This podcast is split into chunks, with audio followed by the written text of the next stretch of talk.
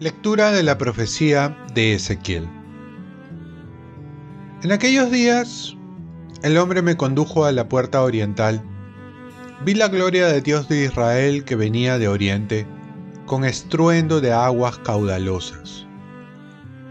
La tierra se iluminó con su gloria.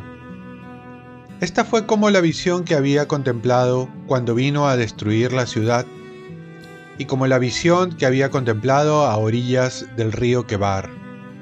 Y caí rostro en tierra.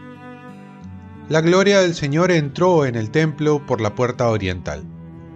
Entonces me arrebató el espíritu y me llevó al atrio interior. La gloria del Señor llenaba el templo. Entonces oí a uno que me hablaba desde el templo. El hombre seguía a mi lado y me decía, Hijo de hombre, este es el sitio de mi trono, el sitio donde apoyo mis pies, donde voy a residir para siempre en medio de los hijos de Israel. Palabra de Dios. Salmo responsorial. La gloria del Señor habitará en nuestra tierra. Voy a escuchar lo que dice el Señor. Dios anuncia la paz a su pueblo y a sus amigos. La salvación está ya cerca de sus fieles y la gloria habitará en nuestra tierra. La gloria del Señor habitará en nuestra tierra. La misericordia y la fidelidad se encuentran, la justicia y la paz se besan la fidelidad brota de la tierra y la justicia mira desde el cielo. La gloria del Señor habitará en nuestra tierra. El Señor nos dará la lluvia y nuestra tierra dará su fruto. La justicia marchará ante Él, la salvación seguirá sus pasos. La gloria del Señor habitará en nuestra tierra. Lectura del Santo Evangelio según San Mateo.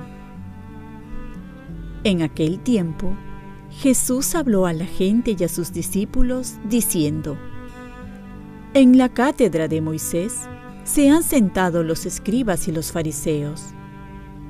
Hagan y cumplan lo que les digan, pero no hagan lo que ellos hacen porque ellos no hacen lo que dicen. Ellos hacen fardos pesados e insoportables y se los cargan a la gente en los hombros, pero ellos no están dispuestos ni siquiera a moverlos con un dedo. Todo lo que hacen es para que los vea la gente. Les gusta llevar en la frente y en los brazos cintas de las escrituras y ponerse ropa con grandes borlas les gustan los primeros puestos en los banquetes y los asientos de honor en las sinagogas. Que les hagan reverencia por la calle y que la gente los llame maestros. Ustedes, en cambio, no se dejen llamar maestro, porque uno solo es su maestro, y todos ustedes son hermanos. En la tierra, a nadie llamen padre, porque uno solo es el Padre de ustedes el del cielo. No se dejen llamar maestros, porque uno solo es su maestro, el Cristo. El primero entre ustedes sea servidor de los demás. El que se engrandece será humillado, y el que se humilla será engrandecido. Palabra del Señor. Paz y bien llamados a ser hermanos para crear una nueva sociedad. Estas palabras duras en este capítulo de Mateo obedecen a una situación histórica concreta. La iglesia cristiana ha roto definitivamente con la sinagoga judía. Los seguidores de Jesús deben ser fieles a Jesús y no a los jefes de las sinagogas. La iglesia de Jesús debe tomar un camino fiel a las enseñanzas de Dios que Jesús nos lo viene a recordar. Porque los fariseos y escribas que además de sacar un sinfín de leyes, pretendían ser los protagonistas de la fe, dejando a Dios de lado, o mejor dicho, tratando de ser intérprete de Dios a su manera.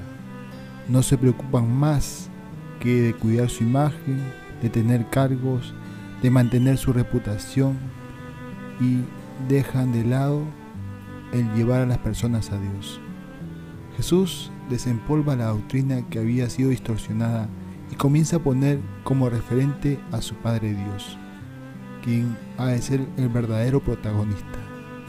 Es que así, ante tantas reverencias que recibían los fariseos y escribas, Jesús pone en claro que tienen un único Maestro, un único Padre, para que todos se identifiquen como discípulos y hermanos. De esta manera nos vemos todos en un camino de sinodalidad, en la que caminamos juntos, sin que uno sea más que el otro o se sienta superior al otro, porque sentirse superior impide una verdadera fraternidad. Jesús pone énfasis que para enseñar se comienza viviendo lo que se predica, lo que se enseña. Y es mejor el testimonio que la predica, el ejemplo que una clase, una vida humilde que una vida jactanciosa. Oremos, Virgen María, ayúdame a ser coherente con lo que enseño y a identificarme como hermano de todos, como lo hizo San Francisco Asís. Ofrezcamos nuestro día.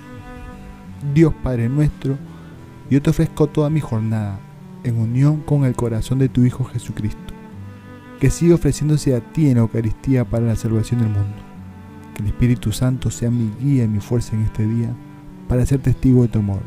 Con María, la Madre del Señor y de la Iglesia, te pido por las intenciones del Papa. Con San José Obrero, te encomiendo mi trabajo y mis actividades de hoy para que se haga en mí tu voluntad. Y la bendición de Dios Todopoderoso, Padre, Hijo y Espíritu Santo, descienda sobre ti. Cuenta con mis oraciones, que yo cuento con las tuyas y que tengas un santo día.